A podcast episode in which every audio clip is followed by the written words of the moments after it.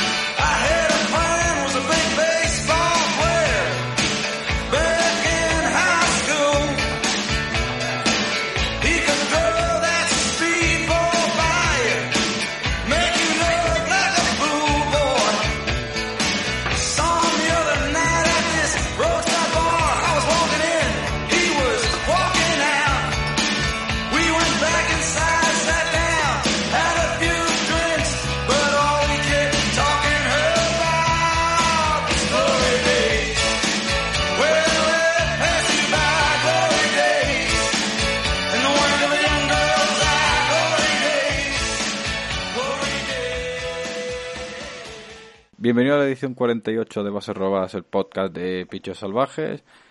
Hemos, vuelto, pero dos semanas después de grabar la, la, anterior edición del podcast, porque es que, bueno, tenemos una noticia que es que ya, evidentemente, todo el mundo se habrá enterado con, la vuelta de la MLB, pero eh, eso, la, la MLB vuelve, al final ha tenido que imponer la propia liga un un calendario de 60 partidos en 66 días. Eh, las condiciones, bueno, en principio eh, tienen, bueno, en principio no, tienen eh, los jugadores el 100% de su contrato prorrateado. que era el principal escollo para llegar a un acuerdo. Hay todavía muchísimas cosas por, por firmar, todavía estamos un poco con el lío de cómo no sabemos, prácticamente no sabemos apenas nada de lo que va a ser la liga en la temporada 2020. Pero bueno, por lo menos eh, ya sabemos que, hay béisbol. Me acompaña como siempre yo. ¿Qué tal? Hola, ¿qué tal estamos? pues nada, yo parece que con más, no te voy a decir con más incógnitas de las que teníamos hace un par de semanas, pero más o menos casi con las mismas, vamos a retomar la liga y los entrenamientos de aquí a un par de días. No estamos grabando esto el lunes 29 por la tarde y vuelve los entrenamientos el, el día 1 por la mañana, ¿no? O sea, en dos días, el miércoles por la mañana vuelven los entrenamientos y, y todavía hay mil cosas que, que firmar. y Pero bueno, eh, ya hay liga y, y, ya hay condiciones y ya hay salarios y, y ya hay todo.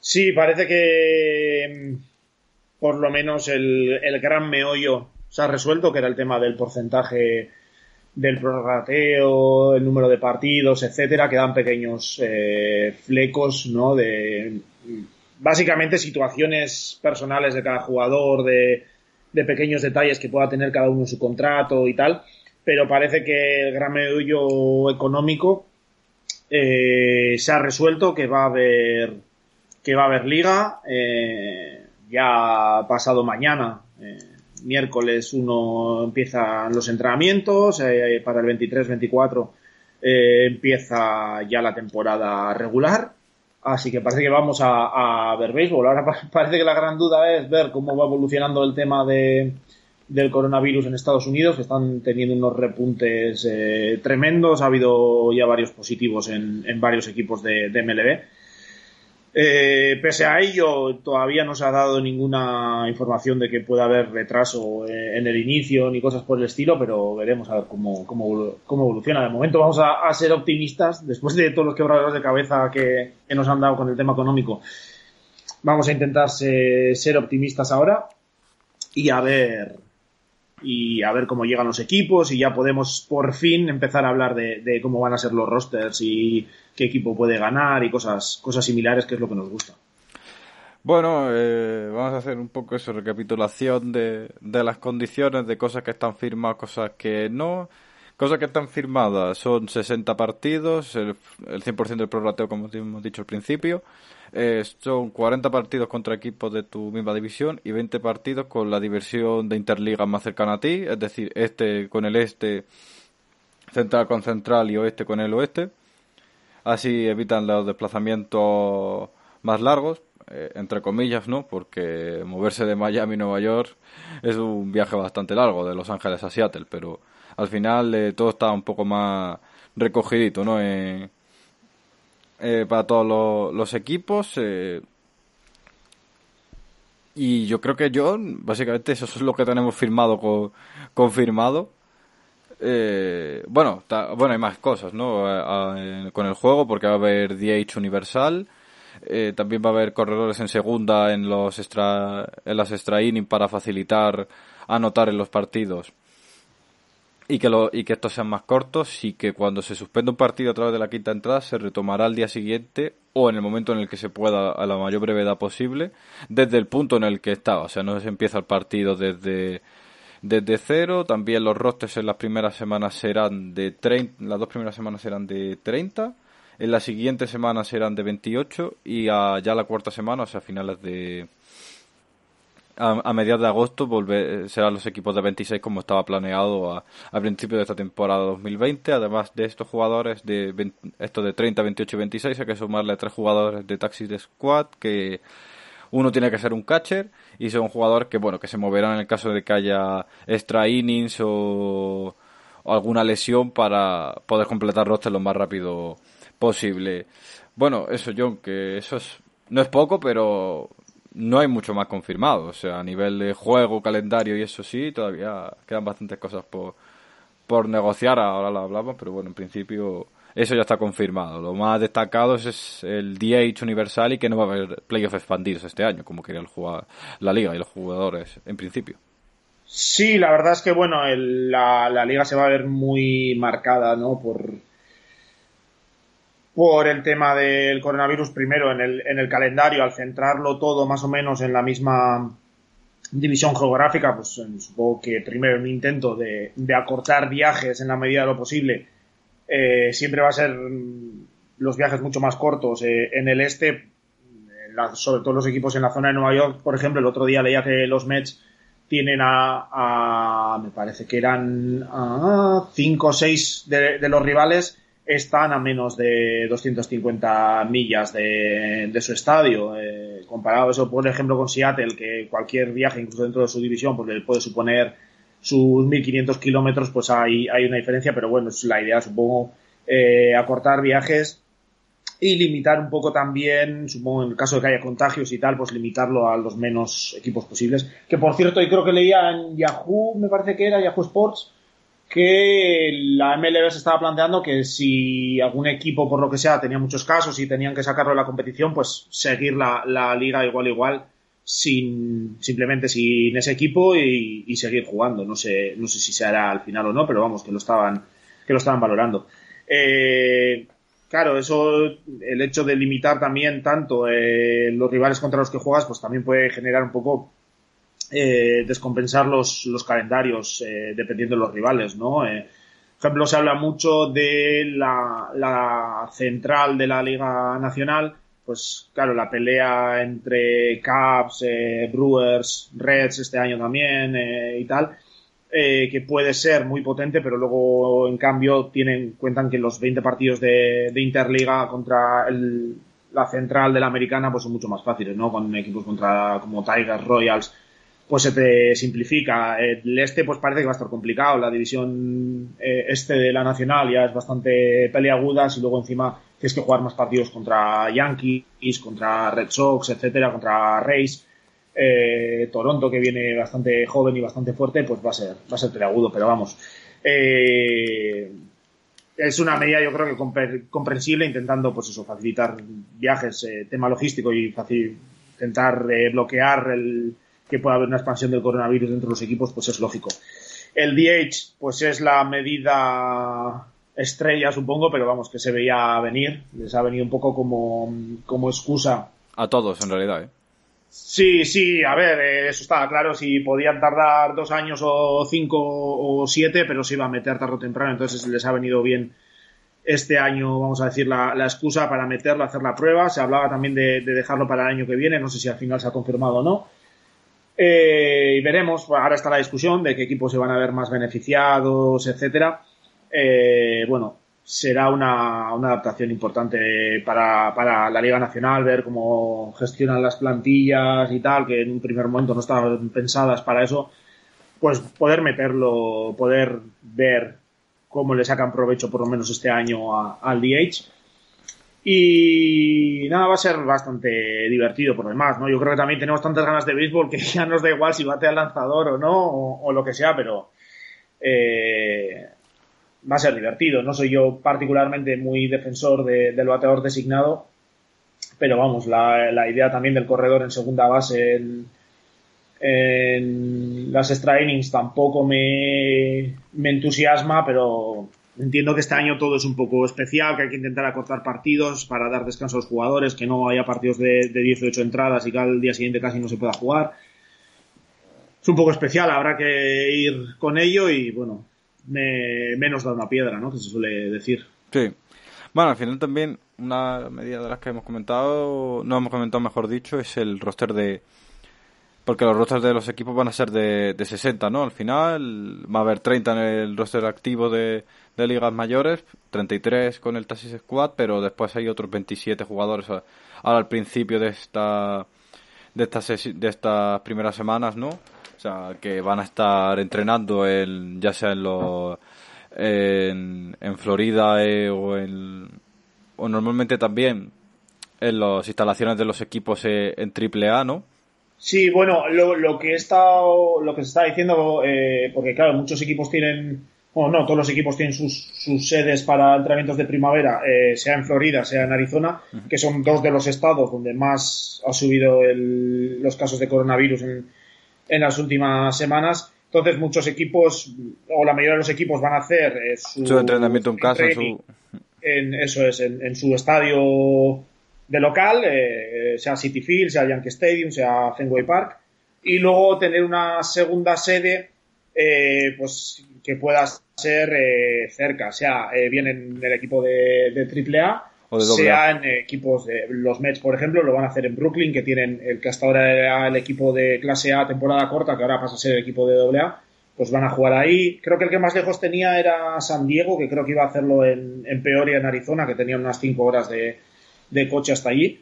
Pero, pero el que pues más cerca le pillaba, me parece. El, sí, en una sede de algún equipo eh, local, o sea, de algún equipo de las menores suyo que les pille lo más cerca de, su estadio como local, ¿no? Y, gestionarlo así, pues para poder echar mano rápidamente de ellos si, si hiciera falta.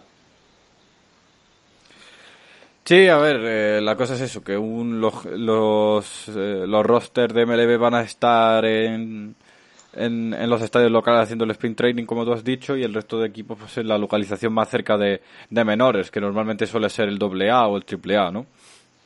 Eh, por ejemplo, no sé, creo que la, el, de, el de Baltimore, por ejemplo, Bowie está a una hora escasa de, de, de Baltimore, el de Washington también está bastante cerca, el, creo que era el creo que eran los Blue Jays, dijo ayer Manuel, que iban a entrenar, eh, que seguramente en Toronto no lo dejaran competir, pero que iban a, estar eh, eh, en Buffalo, ¿no?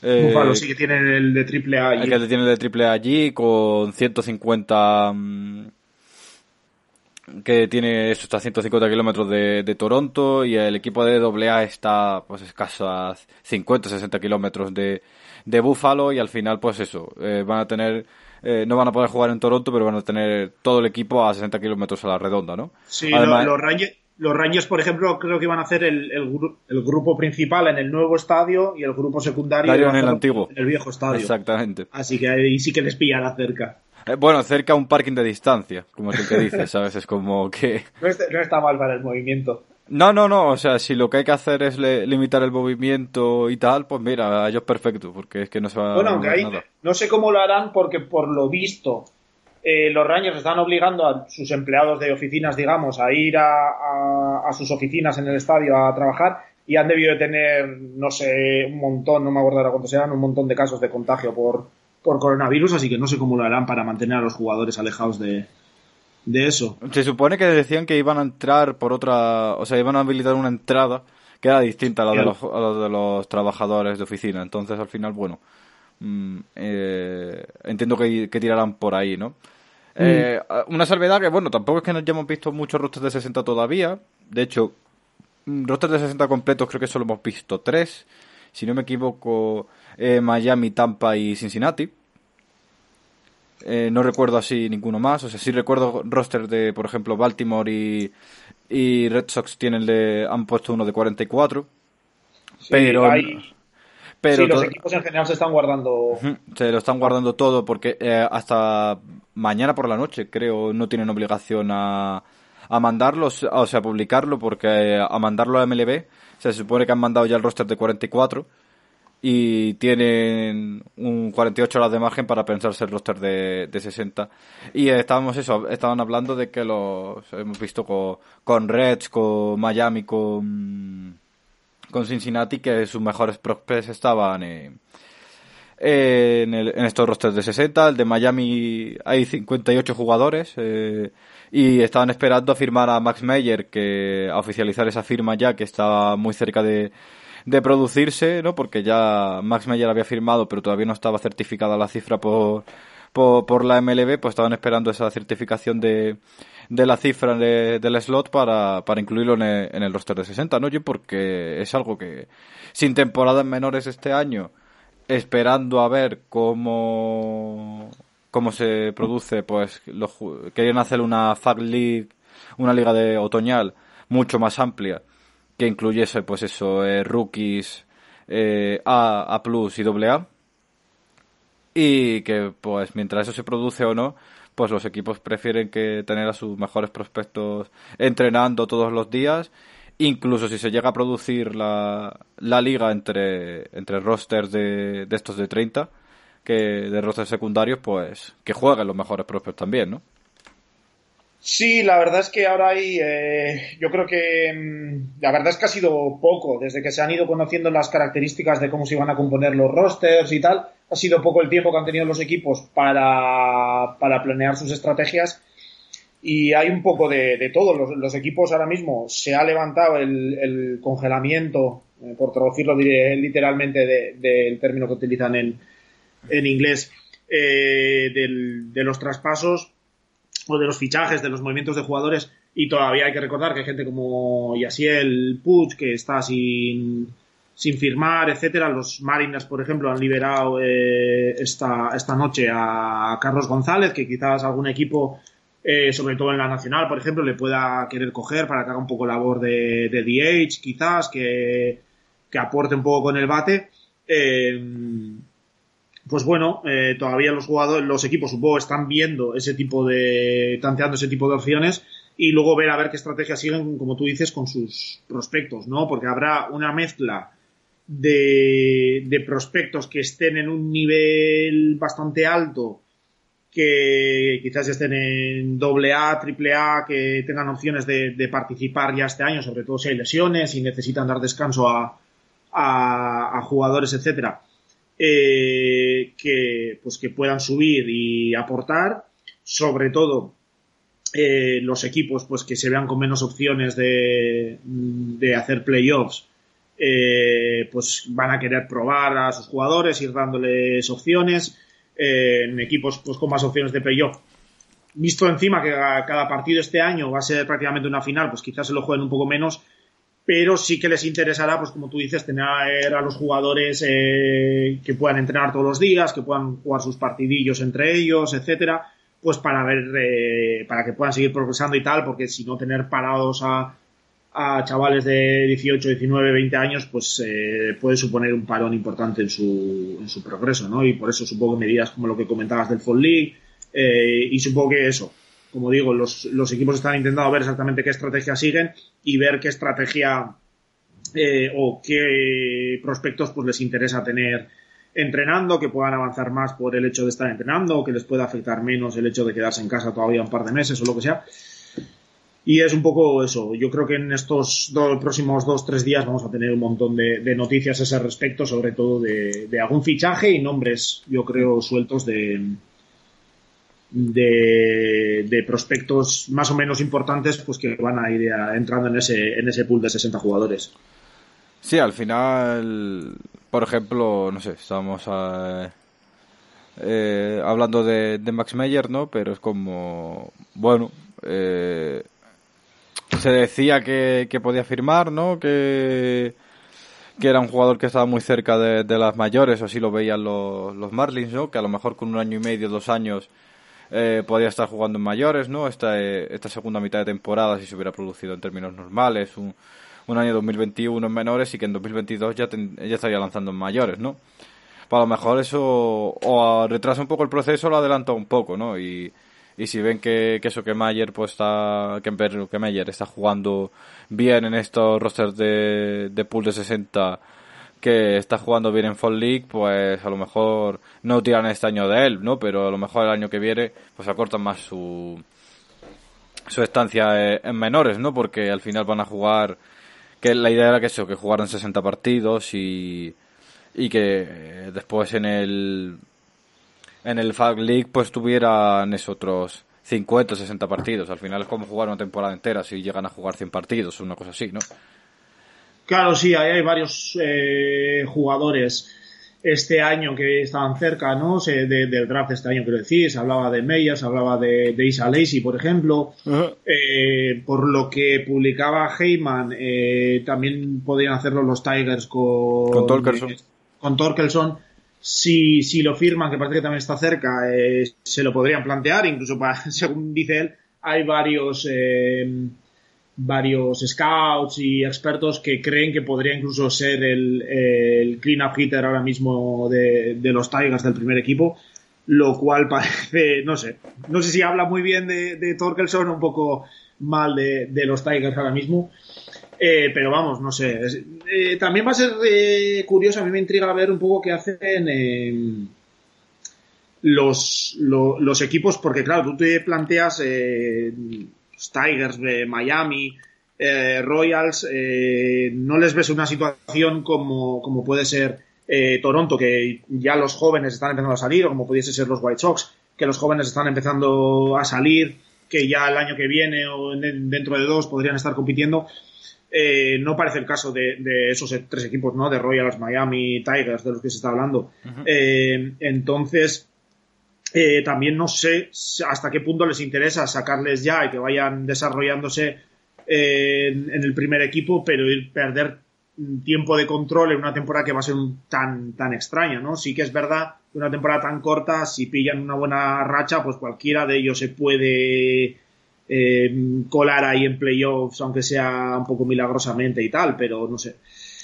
Eh, también eso, hay que tener en cuenta las pérdidas de, o la pérdida de tiempo de servicio que, puede conllevar meterles ya este año una temporada tan extraña. No sé realmente eh, si llegarán a, ponerles este año o si simplemente es una idea para tenerles entrenando en, el, en el campo secundario. Bueno, hablando de tiempo de servicio, yo vamos a ahora a repasar un poquito por las cosas que nos han firmado, ¿no?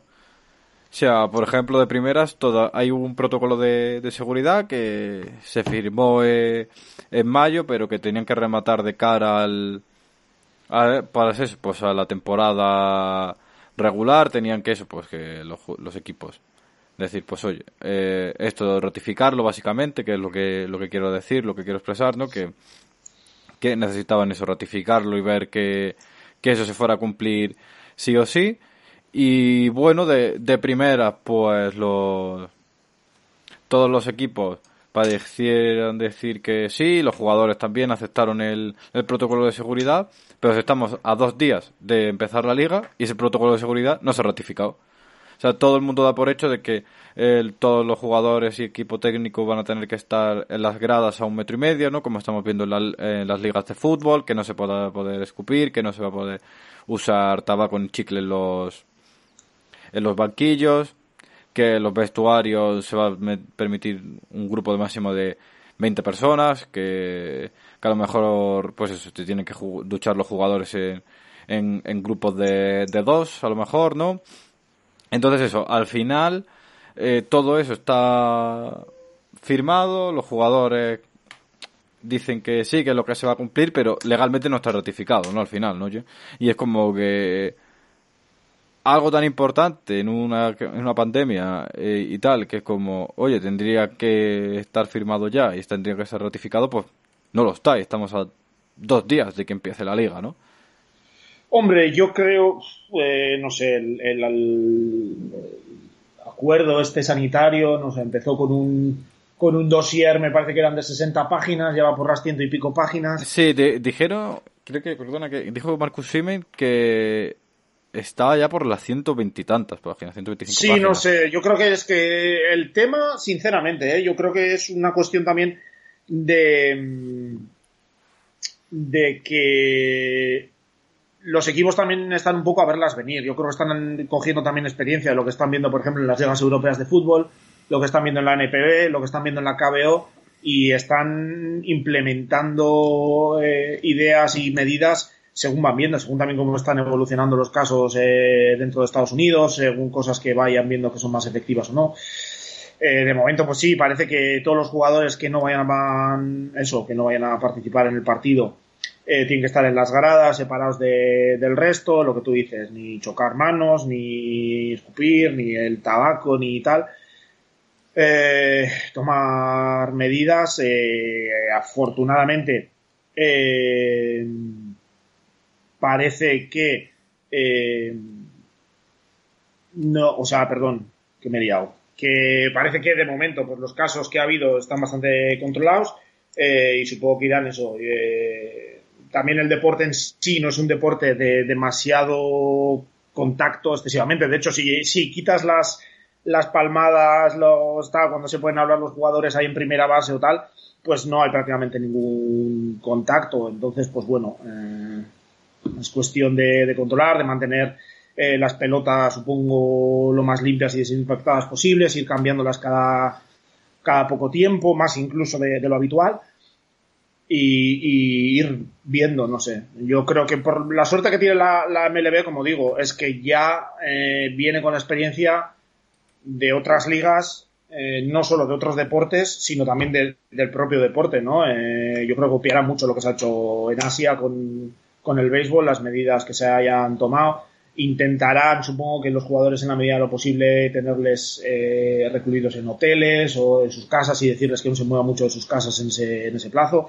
No sé, supongo que también eh, está lo que dijeron, ¿no? De permitir a los jugadores que o bien ellos eh, tengan factores de riesgo, como puede ser Carlos Carrasco, o bien que tengan familiares en, eh, dentro de la población de, de mayor riesgo, pues que no jueguen y, que se les, se les pague igual y se les admita el tiempo de servicio igual. Sí, eso está eh, ya firmado. que Todo tipo de, cosas, pero sinceramente no me sorprendería que empecemos, empiece eh, el sprint training o el summer training o como le, vayamos a, llamar. Sprint training 2.0, literalmente. el sprint training 2.0 y, que la, si el dossier tiene ahora mismo 120 páginas, que para cuando llegue el Opening Day pues tenga 150 o 160, porque según un poco lo que vayan viendo que sea la experiencia también en el sprint training, etcétera, pues irán implementando nuevas, nuevas cosas poco a poco, también según lo que vaya sabiendo eh, pues eh, médicos, etcétera, según lo que se vaya viendo de la evolución, pues irán haciendo distintas recomendaciones y se irá, se irá aplicando, creo yo. Eh, al final es eso, que mira, es una cosa que, que bueno, que está medio firmada, es hay cosas que lógicamente que por su propio peso, ¿no? Decías tú el tema de, de las pelotas, por ejemplo, eh, quien lance bati, eh, un, bati, un plasti, ah, una práctica de bateo, que no me sale en inglés ahora, que no lance, quien esté lanzando práctica de bateo, pues tiene que, tiene que lanzar con guantes y, mascarilla para no escupir sobre la, las pelotas, ¿no? O para no luego tocarlo. Eh, los jugadores tienen que llevarse todos los días los los equipamientos eh, propios, o sea, sus propios bates, sus propios guantes, sus propias equipaciones. Y, por ejemplo, una novedad que decían era que tenían que limpiarlo desde casa. que nadie en el club eh, iba a hacer servicio de, lavandería, que ellos tenían que limpiarlo y desinfectarlo en, en, su casa y mantenerse ellos mismos su propia seguridad, ¿no? Sí, eh, bueno, de hecho, una de las primeras medidas que, se habló, no sé si se habrá acordado o no, es que no se iba a permitir que los jugadores se ducharan tampoco. En, ah, eso, esto se va a decir que tampoco. que... Estadio, que, compartieran vestuarios, etcétera, que tenían que venir, pues sí, más o menos eh, cambiados de casa y según terminara el partido, pues marcharse a casa o, al hotel mm. eh, y y jugar, o sea, y ducharse y cambiarse una vez ya en casa o, en el hotel en su ducha personal. Eso estaba, eh, eh, eso estaba negociado para el sprint training. O sea, ahora en, los entrenamientos tú eh, vas a tu casa y te duchas. O sea, no te puedes duchar allí. lo que estaban después era que, bueno, como que si se pudieran duchar a lo mejor ciertos jugadores, no sé, como los eh, eh, porque dijeron que si era sano, sanitariamente viable que los jugadores se ducharan en grupos de, de 10 en días separados, ¿no? En principio no, otros han dicho que sí, es un, es un aspecto que todavía no se ha terminado de firmar, ¿no? Es una de esas cosas que quedan ahí por, por pulir. Eh, pero, por ejemplo, lo que sí que intentaron conseguir es que, bueno, que por ejemplo a lo mejor los abridores que, que terminan los primeros, ¿no? Que se duchasen solos. Sea, o que se pudieran ir antes al, al hotel o a, a donde están alojados para poder ducharse, o incluso a sus propias casas si están jugando de local, ¿no? Sí, supongo que todo, pues ya te digo, es un poco como, como la idea de que, de que el abridor del día siguiente, que en un 99,9% de los casos no va a participar en ese partido, pues que esté en la grada completamente separado del resto de, de jugadores del equipo pues para evitar contagios y tal y, ese tipo de, pequeñas medidas. Al final pues sí el abridor tiene unas condiciones un poco especiales y seguramente se lo adaptarán de hecho bueno también decían que como que los abridores tampoco estuvieran dentro del campo o sea lo que eh, a lo mejor o sea si tú has jugado al día el día anterior pues que no que estés por lo menos un día sin aparecer en el campo si juegas de local o algo así.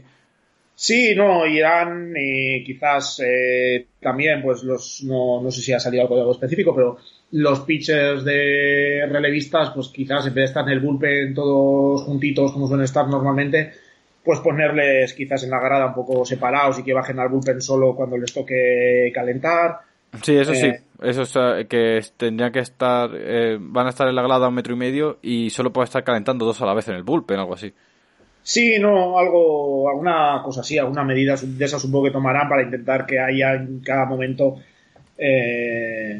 lo menos, lo menos posible, ¿no? Supongo que luego irán metiendo cosas, pues como si normalmente, sobre todo los partidos de fuera, pues se utiliza un autobús para todo el roster de 25, pues quizás meterles en dos para que se puedan sentar más separados todo ese tipo de, de cosas, no lo sé. Ya te digo, yo supongo que luego, pues eso, cuando viajen fuera será de del aeropuerto del avión, que seguramente serán aviones charter o privados del equipo, del avión al hotel, del hotel al estadio, del estadio al hotel y, y, ya, y no salir ninguno ni, ni nada. Eh, no sé, es, eh, supongo que para los para los jugadores pues será un, esfuerzo importante, pero vamos, eh, me parece que este año lamentablemente es un poco lo que, lo que toca. Mira, por ejemplo, eh, los Angels han anunciado ahora mismo la lista de, de 55 y Joe Eidel, que es el prospect 8 de, del equipo, ¿no? Pues está en, esta lista de, de 55, ¿no? Por ejemplo. Sí, se está metiendo ahora un poco todo. Irán saliendo y, claro, es una buena oportunidad para irles desarrollando. Yo, por ejemplo, mm, los Mets, como siempre es el caso que más conozco, pero varios de, los varios eh, jugadores que mm, prospectos. Bueno, en realidad han sido 5 o 6 porque la situación con los Mets es que sobre todo los prospectos top están todavía en categorías muy bajas, son muy jóvenes y están en categorías muy bajas y de los que han nombrado para, para, el pool de 60, probablemente los únicos que tengan opciones de jugar este año sean David Peterson, que ese yo creo que va a debutar sí o sí, y quizás eh, Kevin Smith, aunque lo veo un poco más difícil. Pero sí, o sea, veremos un montón de, prospectos, si no los top, pues sí, del top 10, top 15, veremos bastantes, ¿no? Porque a los equipos les interesará seguir desarrollándolo, sobre todo si tienen intención de meterles en los próximos. Si no era de cara a esta temporada, pues si los querían ya ir subiendo la próxima temporada, pues les, les necesitan ir desarrollando. Mira, por ejemplo, también los, los Yankees han anunciado ya el roster completo. Y está Albert Abreu, por ejemplo. Mm. Está David García. Eh, mirando aquí los outfielders está Esteban Florial también. Eh, los catches está Max McDowell también. O sea que bueno, que, que al final es los equipos lo que hemos comentado, ¿no? Que están intentando pues eso. mm, Sí.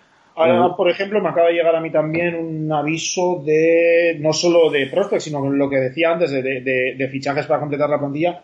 Los Mets, por lo visto, acaban de firmar a Hunter Strickland y lo han metido directamente en el pool de, de 60 también. Así que veremos, yo creo que bastantes movimientos de esos. Entre hoy y mañana habrá bastantes cositas. Sí, seguramente. De hecho, bueno, eh, te iba a decir, de cosas que todavía no se han firmado, por ir cerrando el tema, eh, lo- las opciones de jugador del año que viene, los rendimientos por objetivos, ¿no? Que, bueno, los salarios están prorrateados, pero hay ciertos objetivos y ciertas cosas que todavía no están firmadas per se. Por ejemplo, hablamos fuera de Mico de, Andrew Miller, ¿no? Que es un pez gordo en la, en la asociación que el año que viene tiene una opción de vesting que si juega 110, si tiene 110 apariciones a lo largo de 2019-2020, pues se le complementaban, ¿no? Jugó 70 partidos el año pasado, tuvo 70 apariciones, con lo cual le quedan pues 40 para para completar ese ese contrato, pero claro, en- quedan 60 partidos, ¿no? Entonces es muy complicado que un relevista juegue 60 part- juegue 40 partidos de, de 60. Entonces, pues bueno, estaban pidiendo cómo, cómo se podía resolver eso. Sí, que fuera una parte, que esos 110 partidos, pues se había calculado sobre 324 partidos, ¿no? Pues que se calculasen sobre los 322 que, que tenemos, los, perdón, los 222 que se van a jugar sobre la temporada eh, 2019-2020, ¿no? Que en esas dos temporadas quiero, quiero decir. Entonces, pues claro, eso es lo que ha pedido Miller, porque proporcionalmente si hace eso, eh, los partidos que tendría que jugar serían seis partidos de, de 60 para tener contrato garantizado el, el año que viene, ¿no? Lo que habían pedido los equipos es que era, pues, si ah, eh, le quedan 40 partidos, eh, eran 40 partidos sobre 160. Pues eso es el 25% de la temporada. O sea, el 25% de la temporada de 60, pues que fueran pues 15 partidos, ¿no? Entonces al final es un aspecto que, que esto, estamos a tres semanas de completar la liga y no se ha firmado nada. Se llegará a un acuerdo lo más, norma- lo más seguro, pero es algo que eso yo no, no se ha firmado. Y implica pues eso, muchos jugadores que, que se están jugando dinero en base a, mm, hacer tantos home runs, a jugar tantos partidos, o incluso que se garanticen contratos para las temporadas siguientes, que en el caso de Andrew Miller son 12 millones y medio, ¿no? Que no es, no es poca cosa, pues es un aspecto que de momento ni se ha tocado. Sí, a ver, eh, era un poco a lo que me refería antes al principio diciendo que se, se acordó el meollo y ahora quedan los pequeños detalles que casi afectan de manera individual, ¿no?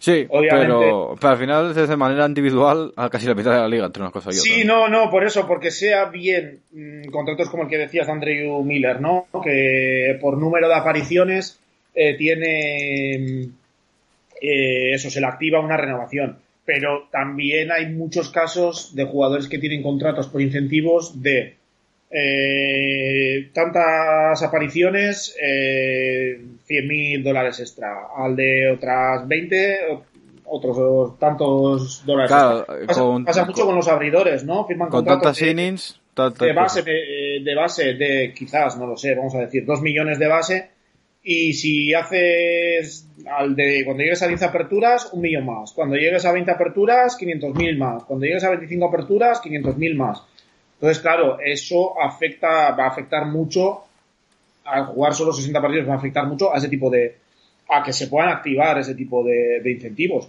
en el caso de los bateadores, pues si llegas a 20 home runs, eh, 100.000 más. Eh, si llegas a 30 home runs, tanto. Claro, no hay tiempo material eh, para que los jugadores lleguen a esos, a esos niveles, ¿no? Entonces supongo que tendrán que llegar de alguna forma de algún acuerdo. Yo creo que llegan a algún acuerdo intermedio de, de eso, prorratearlo, hacerlo en proporción, alguna cosa por el estilo como lo que decías, porque después de todo lo que ha costado llegar a un, a un acuerdo, eh, ahora por eso volver otra vez a entrar una refriega, yo creo que no interesa ninguna de las dos partes y yo creo que se solventará. Pero bueno, son los flecos que quedan ahí un poco, poco pendientes. Vea, por ejemplo, eh, hablaba Rosenthal del caso de, de John Lester, ¿no? Que tenía que jugar 200 innings este año o 400 a lo largo de 2019-2020 para que una opción de 25 millones el año que viene se activase, ¿no? Y claro, hablaba de que eso, pues eh, a John Lester a lo mejor lo que le lo que le correspondía a lo mejor no era que le dejase más o menos intacto el, el besting option porque este año proporcionalmente va a ganar eh, 9 millones y medio y con el buyout va a ganar 10. O sea, sería una manera de garantizarse 10 millones este año, o sea, de, haber, de ganar 19 millones este año y, y que en 2021 pues buscarse un nuevo contrato ya fuera más pequeño, más grande. Y por ejemplo, gente como Miller, que es relevista, ¿no? Pues le convenía más eh, pues tener los 12 millones y medio garantizados que esperarse a una posible resolución y tal, ¿no? O sea, le correspondía más que se ajustase lo máximo posible a su favor, es lo que quiero decir, para garantizarse la acción de un año y, por ejemplo, con Leicester, que si se lo ajustan y tal, es muy complicado que llegue al, al buyout, ¿no? Que llegue, perdona, al vesting, pues que lo que quería Leicester era que, bueno, pues que me hagan lo que quieran, así me garantizo 10 millones más, ¿no? Si me la, gesta, si me la ajustan mucho, pues a lo mejor hasta pierdo dinero, entre comillas, ¿no?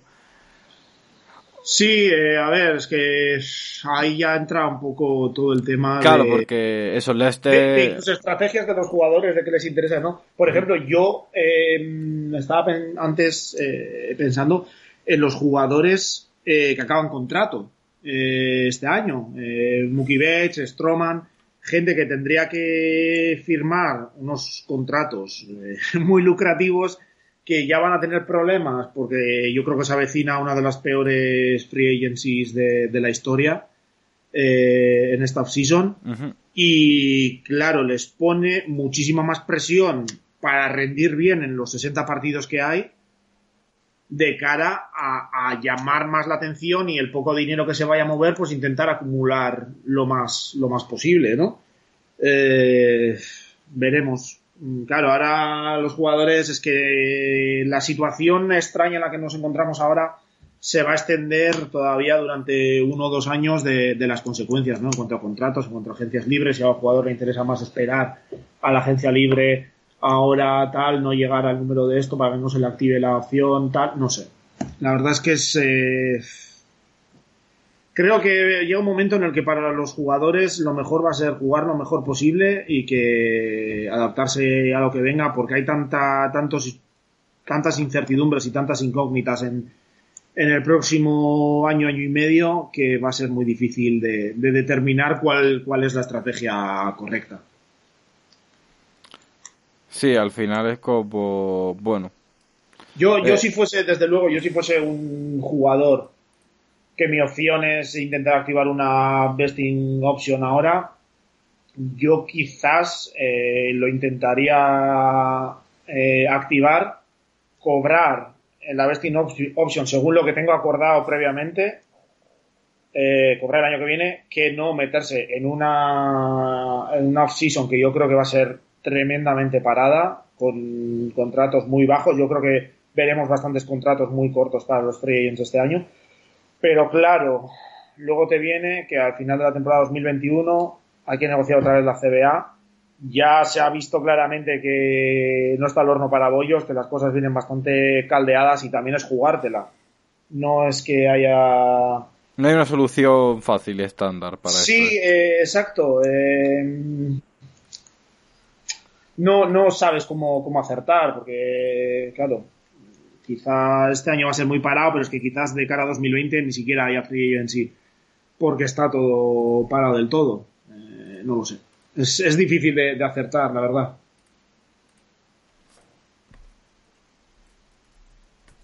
Es que es eso, que al final dices, a Leicester a lo mejor le conviene eh, cobrar los, los 10 millones de buyout para compensar las pérdidas de este año, ¿no?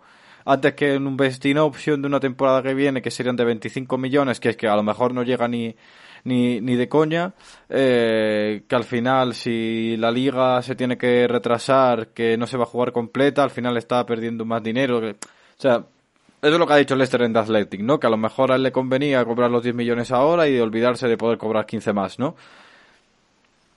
Entonces es como que todo muy complicado. Al final eso, la, la free agency va a ser parada, pero mm, al final el problema está siendo la clase media. Eh, los Lester, Andrew Miller y esta gente, a lo mejor Mookie Betts no se ve tan afectado. Eh, O sí, es que tampoco sabemos. Es como. Es que el problema es que si. No sé. que nunca Y se sabe, pero si, la- si las pérdidas económicas eh, que están dando los equipos son reales, eh, es que, es que, quieras o no, lo, van a trasladar eh, todo eso a la, a la free agency. Y yo creo, no sé si llamarlo colusión, pero que desde luego, si antes se planteaban ofertar 30 millones al año, pues que probablemente no pasen de, de 20, ni siquiera Mookie Betts, pues por, por- porque tienen que limitar Claro. pérdidas o gastos, pues también puede ser. Entonces, sí, eh, como está pasando últimamente, la clase media va a ser la que más afectada se vea, eh, pero yo creo que los top como, como Betts mm, van a seguir teniendo buenos contratos o podrán firmar seguramente buenos contratos, pero con menos cantidad económica que si, que si que si hubiese sido un poco una situación más, más normal. Entonces, eh, pues bueno, eh, efectos yo creo que va a tener sí o sí. Sí, al final.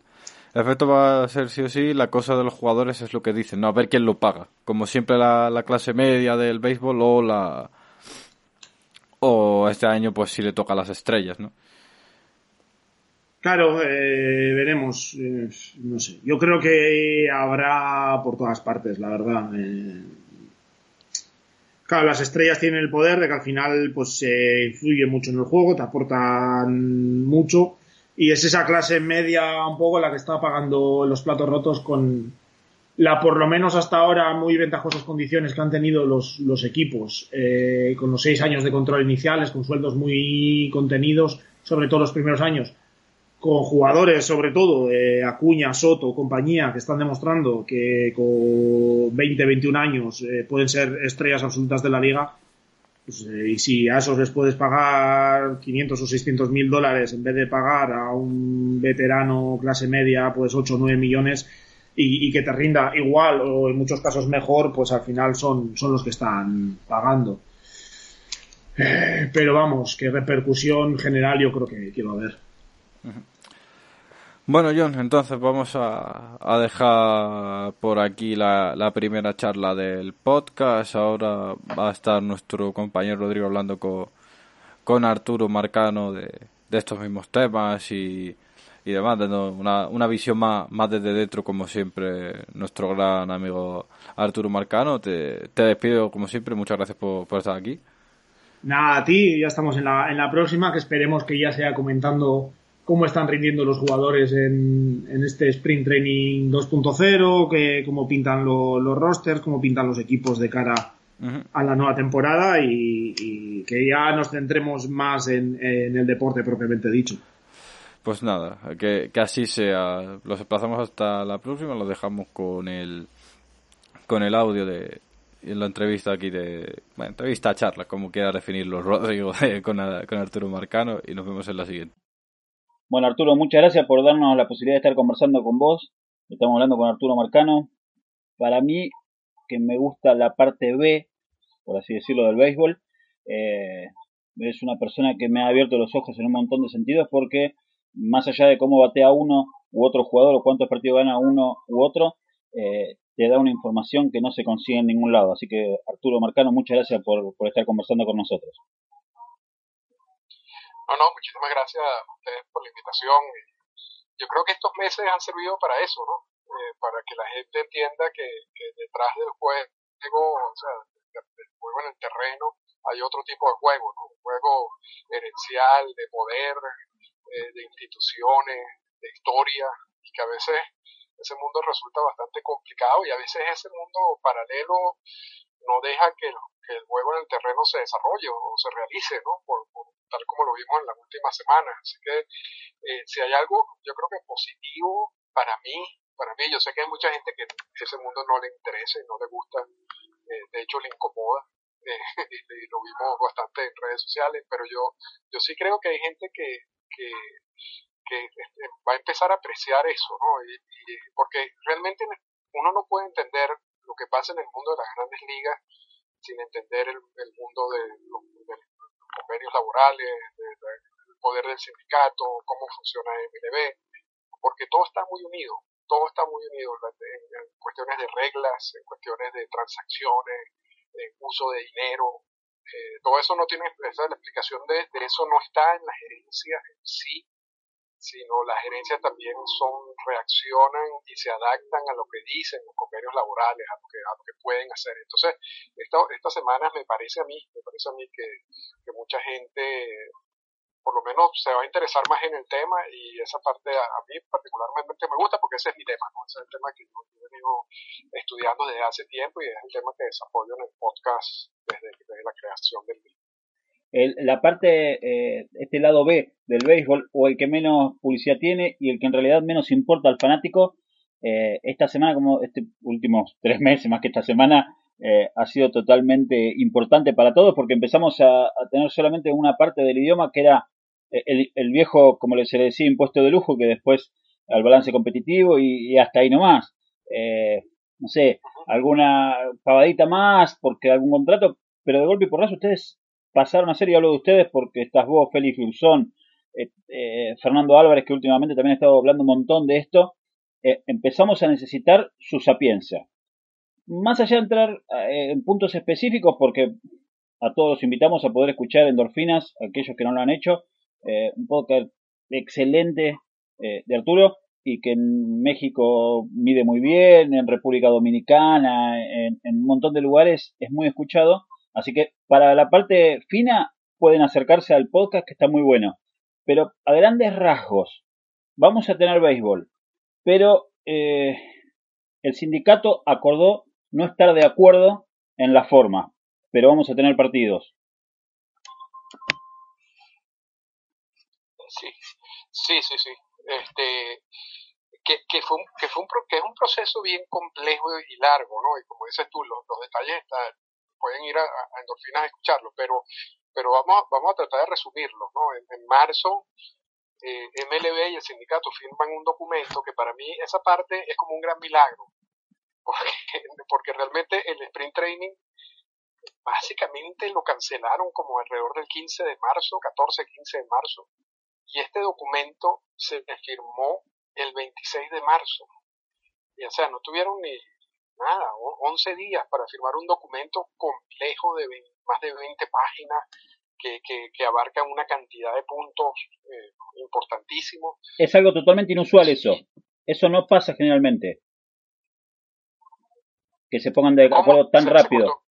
Que se pongan tan rápido de acuerdo no pasa generalmente.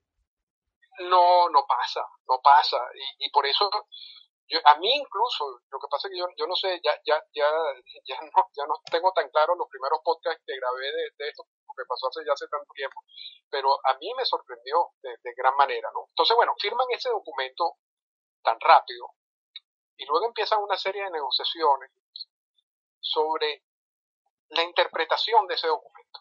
Y MLB insiste de que en ese documento si, si iban a jugar sin fanáticos en los estadios, eh, entonces el prorrateo, que era la manera de pago, tenía que agregarle un descuento a los salarios.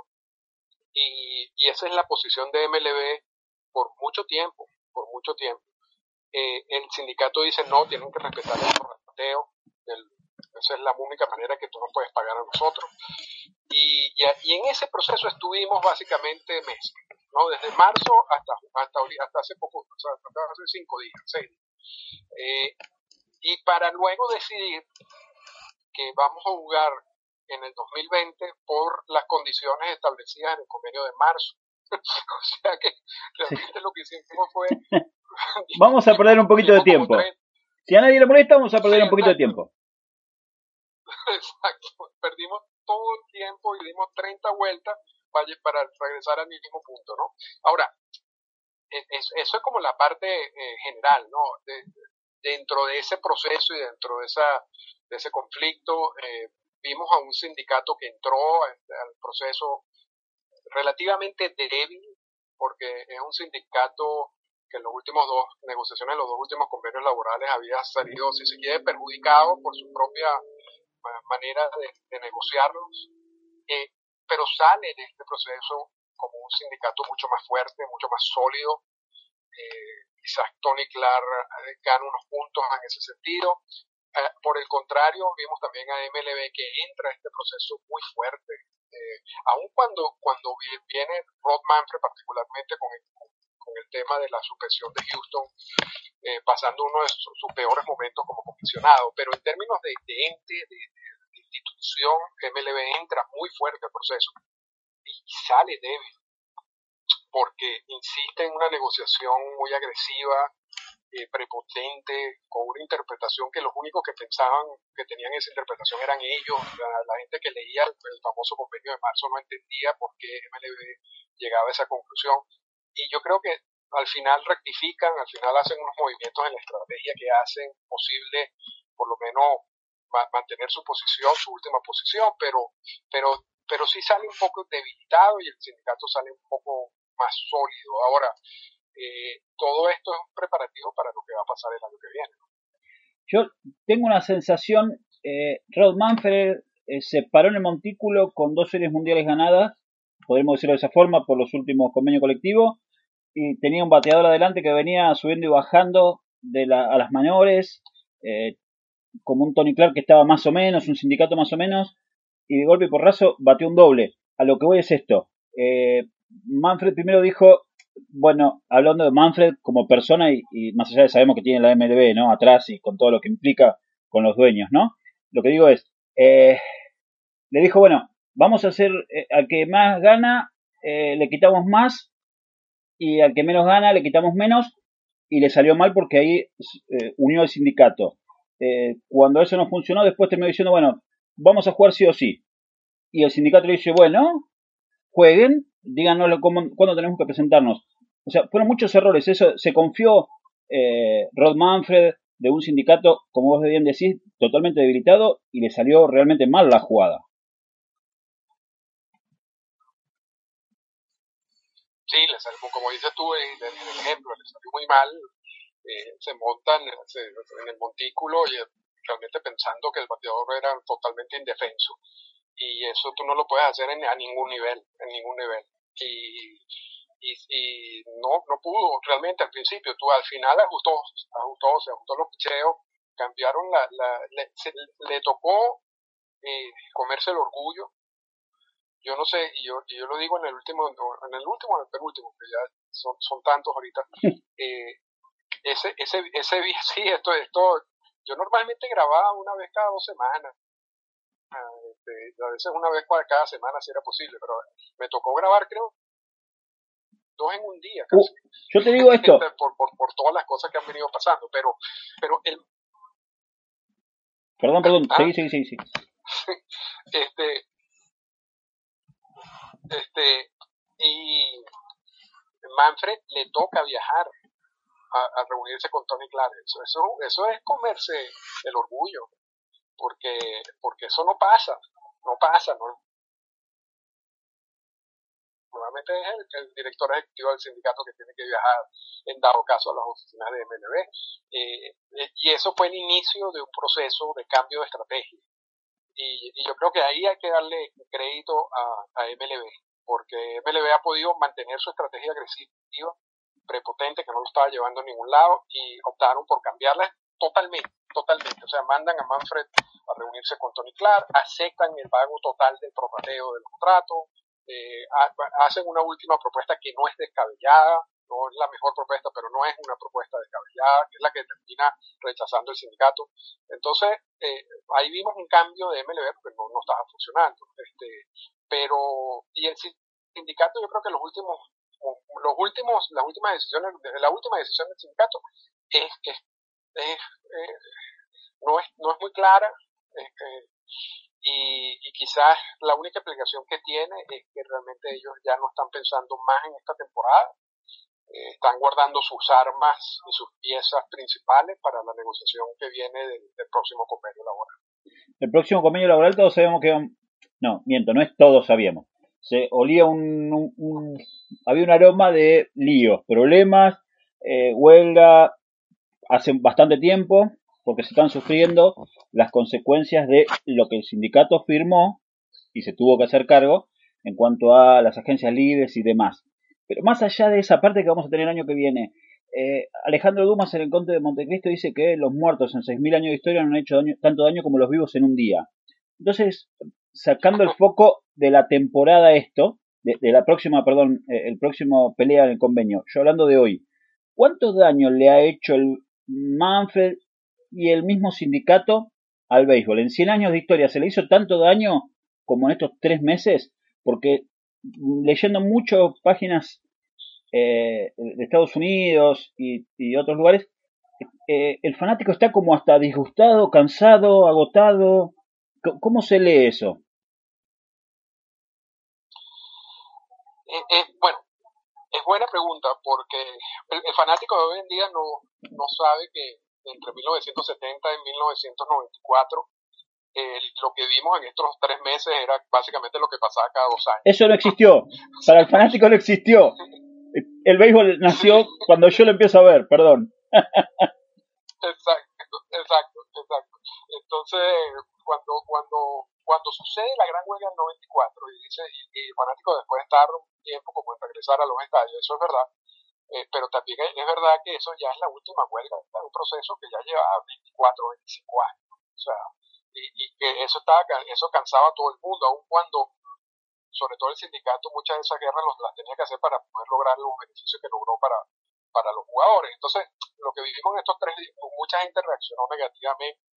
Eh, yo creo que yo creo que van a tener que prepararse para, para el, año que viene y el 2022 cuando cuando estén negociando esto y se ponga bastante fuerte. Eh, yo creo que eso es parte de, es parte de la industria, eso es parte de la historia del béisbol pero es una es una parte que no queremos ver. Nos guste o no, de repente.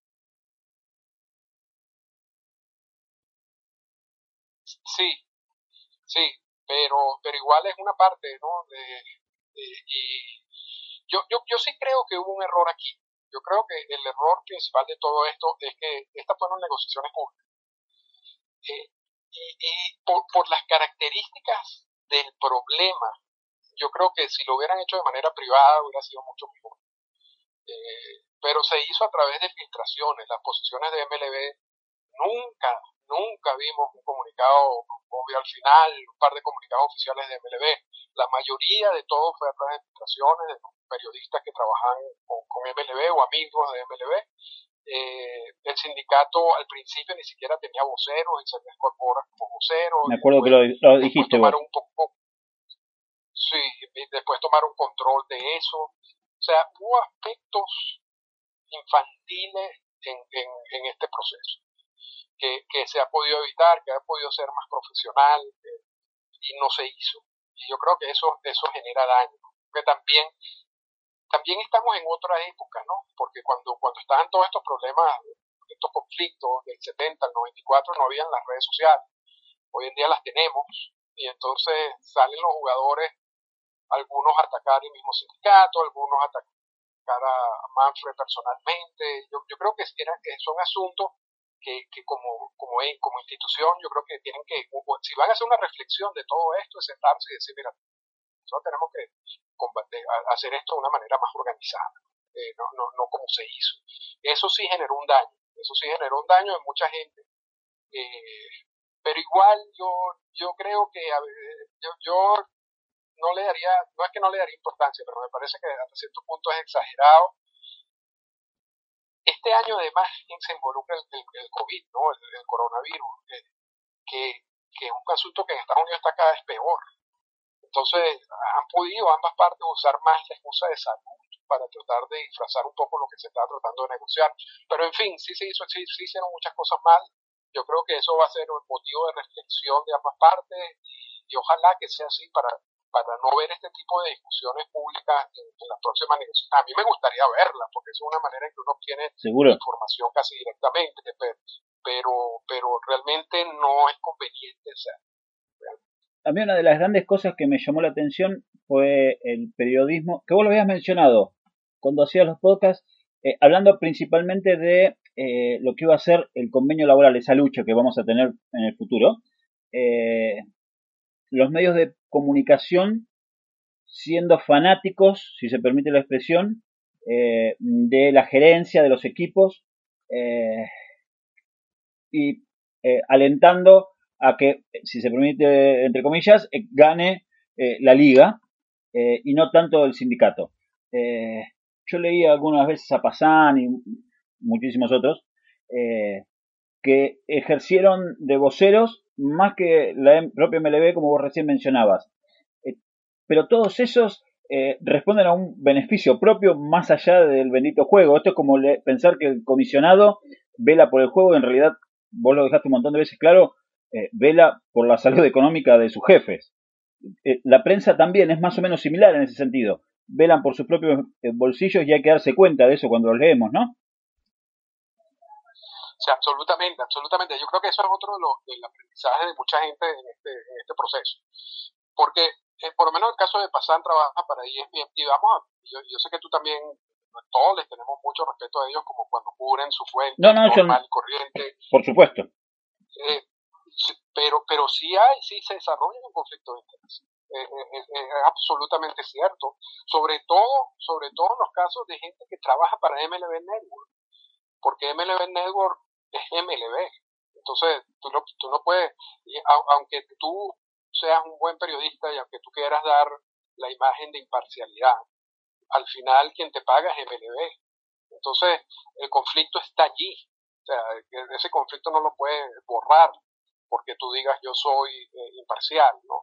Eh, y, y, y, realmente se, muchos, muchos eh, de estos analistas y escritores cuando escribían parecían voceros, parecían defensores de lo que decía la industria, eh, ponían siempre a los jugadores como que esto es una guerra donde los dos eh, nos están quitando el béisbol, donde los dos, la lucha de multimillonarios contra millonarios, cómo es posible que no se pongan de acuerdo. En un momento en donde el único que no había dejado que, eh, alcanzar un acuerdo era MLB, porque se, negaba a aceptar lo que había firmado en marzo. Entonces, esa corriente de opinión venía por estas vías. Y yo creo que mucha gente se dio cuenta, eh, y, en las redes sociales se podía ver, pero, pero esa, esa es un arma que tiene MLB, que no tiene el sindicato, y es un arma que va a seguir utilizando. Entonces, yo creo que para uno, como consumidor, uno simplemente tiene que estar consciente de que eso sucede y que eso va a seguir sucediendo. Eso realmente venía sucediendo en el pasado, pero ahorita con, con, MLB siendo dueño de MLB Network y, básicamente todos los, todos los, muchos de estos analistas que trabajan con los, directamente con los equipos también reciben dinero, ninguno de ellos va, va a tomar una posición crítica de los equipos porque les puede costar trabajo. Eh, tan sencillo como eso. Porque además la industria de MLB es una industria vengativa, ya que decirlo, ¿no? Es una industria eh, que, ha sido extrema desde el principio, ¿no? Eh, con dueños bastante poco tolerables, tolerantes. así que, sí, sí, así que eso, es, eso es parte de todo este juego y, eso nos sirve a todos como, como aprendizaje. Bárbaro. Los que no se habían dado cuenta, ahora sí se dan cuenta. Hasta ahí vamos, entonces lo, lo entiendo desde ese lado y, era más o menos para dónde iba mi, mi, pensamiento. Y después aparecieron exjugadores contando billetes que ganaron gracias al sindicato, bombardeando al propio sindicato al principio. Eso fue asombroso. Eso yo no lo podía creer. Eh, le, eh, le pegás al sindicato diciendo, yo voy a jugar por lo que tenga que jugar, porque po- pobre pueblo americano tiene que disfrutar el pasatiempo. Oh, jugadores, arranquen a jugar. Muchachos, es re fácil ser comunista con la- la- las pérdidas y, y capitalista con las ganancias, porque así cualquiera invita al resto a jugar cuando yo ya me retiré. No, increíble. Eso- bueno, lo que hizo Matt Teixeira al principio, ¿no? Eso fue Exacto. como exjugador, un exjugador, un exjugador que se benefició de la lucha del sindicato. O sea, un, un- un jugador que, que- que ganó lo que ganó porque hubo muchos peloteros que arriesgaron su carrera y, y- y que eh, optaron por ir a huelga, a reclamos laborales, simplemente para que el jugador tuviera los beneficios que tiene hoy en día.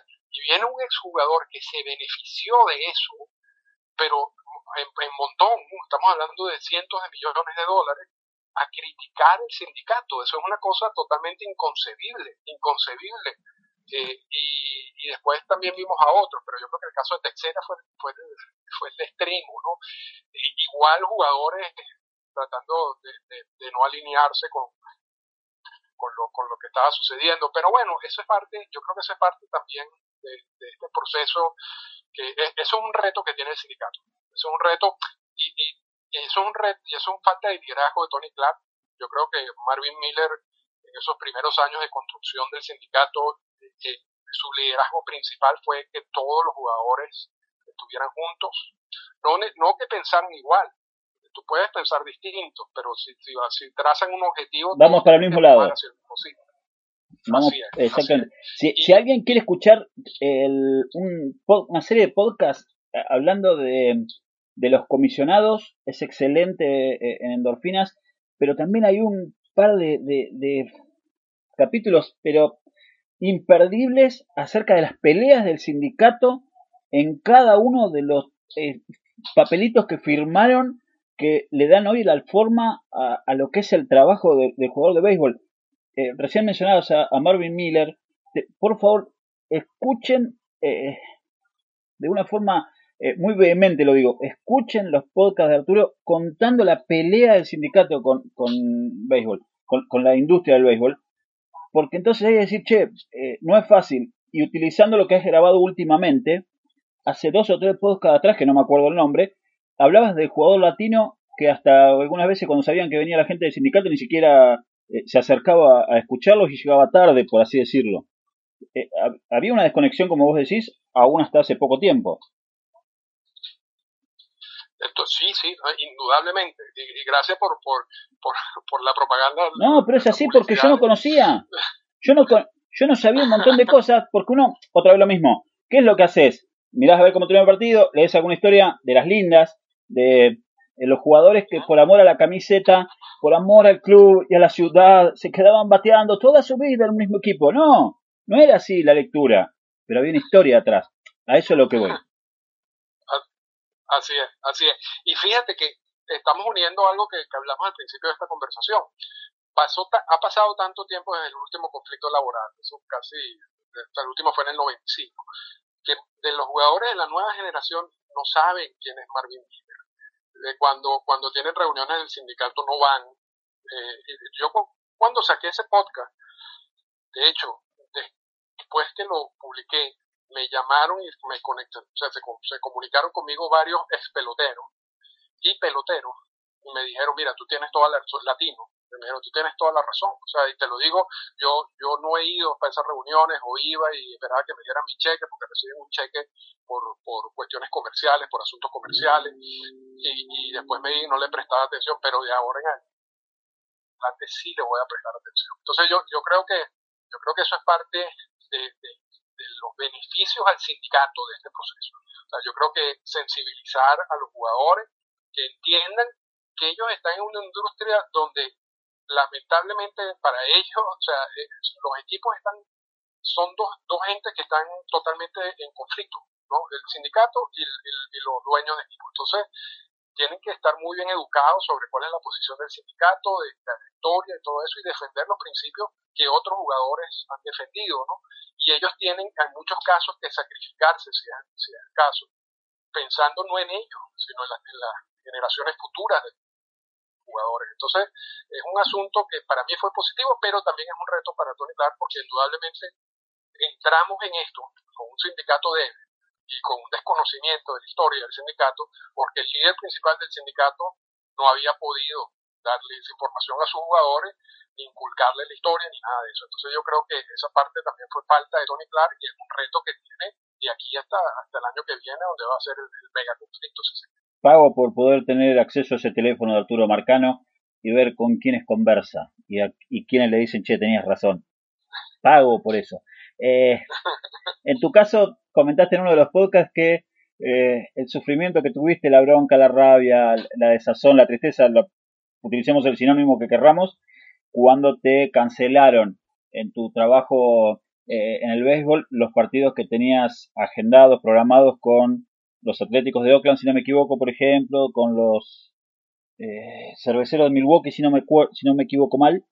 Eh, tres meses después decís, bueno, tenían razón por haberlos suspendido, ¿no? Sí, sí, sí. este, eso fue cuando estábamos en Arizona. En Arizona. En el campo de entrenamiento. Y, y, y, y, realmente, o sea, yo al principio no entendía por qué me estaban cancelando todos los juegos, hasta que me cancelaron el resto, pero indudablemente que era una situación muy conflictiva en ese momento, pero lo más curioso es que ahorita, en términos de, de números y estadísticas, la epidemia en Estados Unidos está peor que en el momento en que ellos deciden suspender todo en marzo. Y bajo ese y en ese escenario vamos a ver béisbol. Y, y, a pesar de que hay protocolos de salud, a mí me llegó el protocolo de salud ayer. Eran, son 110 páginas. y, y es un... Yo, yo te digo, yo trabajo con toros de Tijuana y, yo voy a, voy a decir esta anécdota para que la gente entienda. Y nosotros, nosotros tenemos políticas internas y hay una política muy sencilla que tenemos de que los pantalones, el uniforme, no pueden llevar logos de equipos de grandes ligas, sino tienen que llevar los logos de toros de Tijuana. Y eso es una regla muy sencilla, eso es una regla muy sencilla.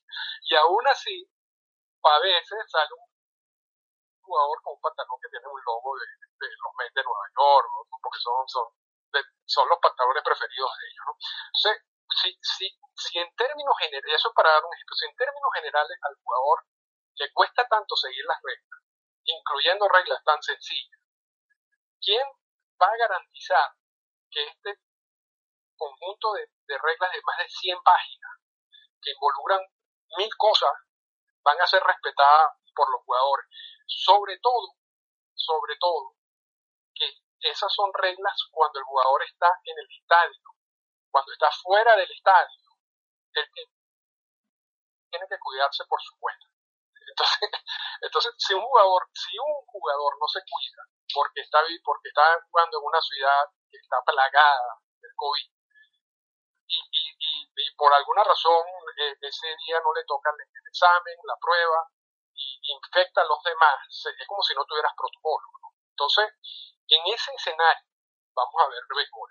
Vamos, ojalá, ojalá que esto, este experimento funcione. En las 100 hojas no dice nada que va a tener un niñero constantemente las 24 horas del día. Va a tener que hacerse cargo el, jugador. no, no, de, bueno, no, no. Es eso, por eso. Pero se tiene que hacer cargo el jugador, la responsabilidad que tiene.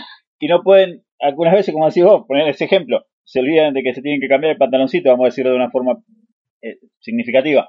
Eh, hay muchas cosas entonces que se pueden llegar a escapar de control rápidamente.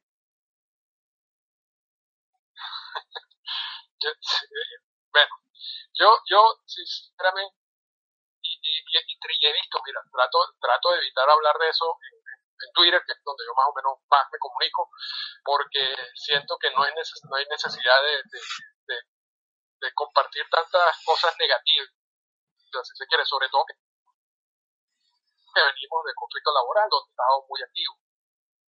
Es muy arriesgado hacer una temporada en esas condiciones, poner a jugadores, a la familia de los jugadores, eh, a, a, Dusty Baker hace poco dijo que estaba un poco nervioso, que ya se había comprado no sé cuántos guantes, no sé cuántos tapabocas, no sé cuántos. Y, y, y, da como lástima el comentario, ¿no? El miedo que tiene de, regresar en esas circunstancias, ¿no? Eh, a mí me, me encanta que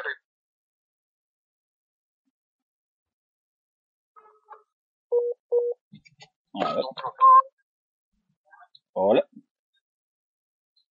¿Ahí me escuchas, Arturo? Ahora sí. Sí, sí. Ah, ahí está. Eh, eh, no te quiero robar mucho más tiempo, hemos estado conversando como media hora ya.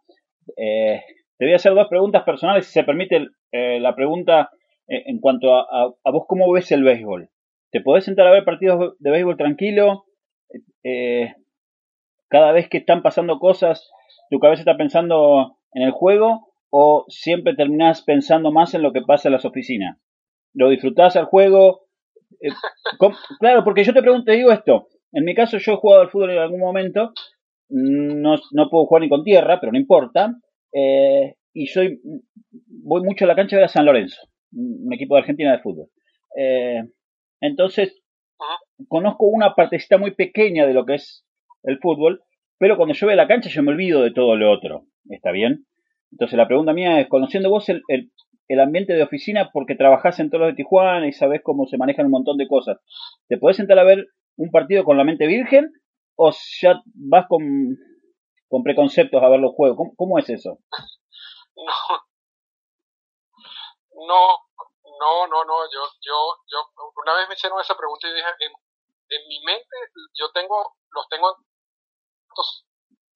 la, tengo la habitación de, que está dedicada al análisis de la parte de gerencia y tengo otra habitación en mi cerebro que es disfrutar el juego. Y, y, no se une Ah, está bien, está buenísimo. Son, habitaciones totalmente separadas.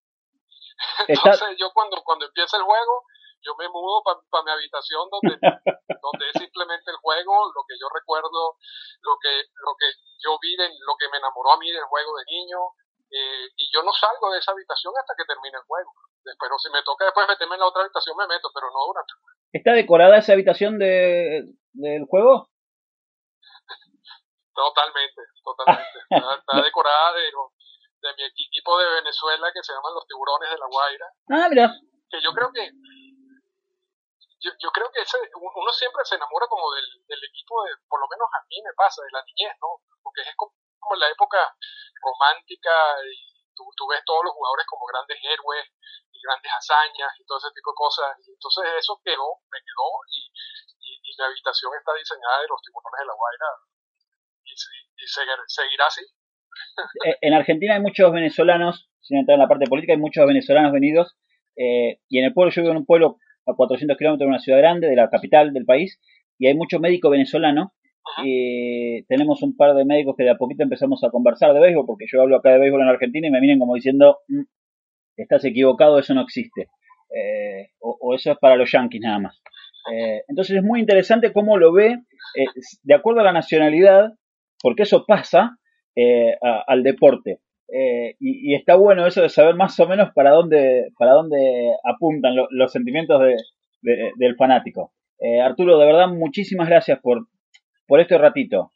sabemos que vos tenés tu propio podcast, que nos permitís conocer una parte del negocio que no conocemos y siempre estás tratando de ayudar a, a, los plebeyos, por así decirlo, en cuanto a, a toda la información que, que seguro tenés, que te guardás mucho, como decías vos, para no ser negativo en algunos aspectos, pero que para nosotros nos nutre constantemente.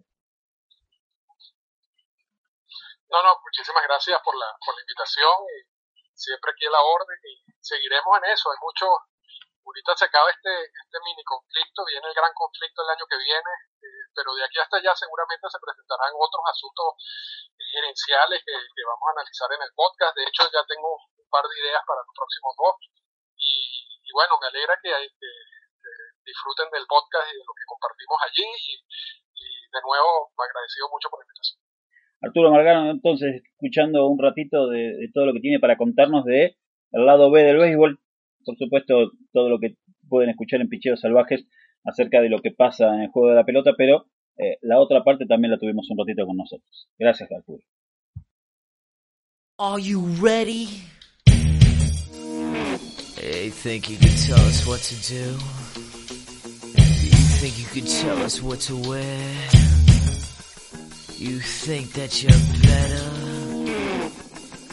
Well, you better get ready. Bow to the masters.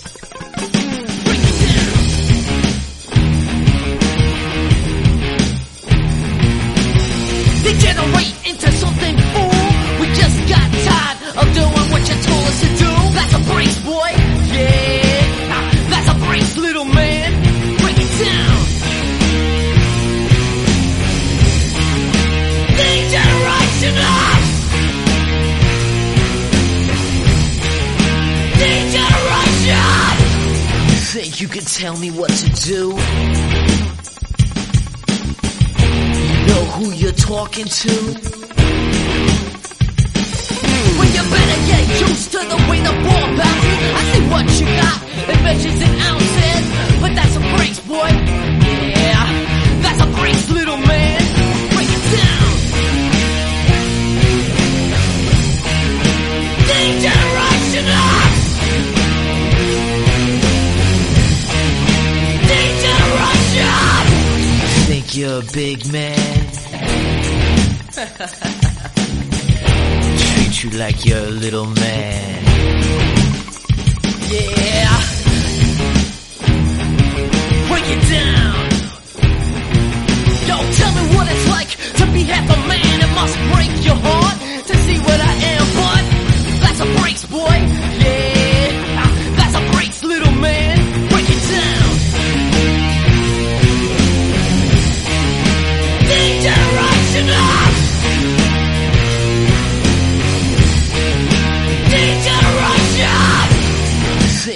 tell me what to do.